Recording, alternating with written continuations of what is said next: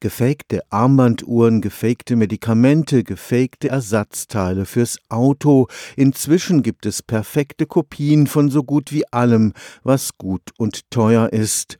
Auf eine Viertelmilliarde Dollar weltweit werden die Schäden durch Produktpiraterie geschätzt. Fälscher verdienen so gut wie sonst nur noch Drogenhändler. Am Karlsruher Institut für Technologie wurde jetzt ein Verfahren zur Marktreife gebracht, das den Fälschern ihre dunklen Geschäfte Produkte zumindest sehr viel schwerer machen dürfte. Tatsächlich gibt es schon lange einen erbitterten technologischen Wettlauf zwischen den Fälschern und den Herstellern, die ihre Produkte schützen wollen.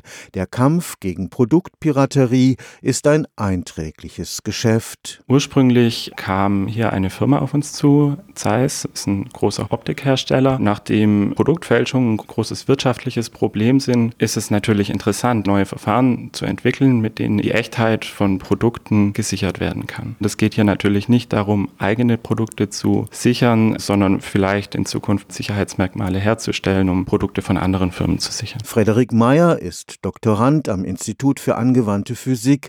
Das Sicherheitsmerkmal, das er sich ausgedacht hat, ist eine Art farbiger Barcode in drei Dimensionen.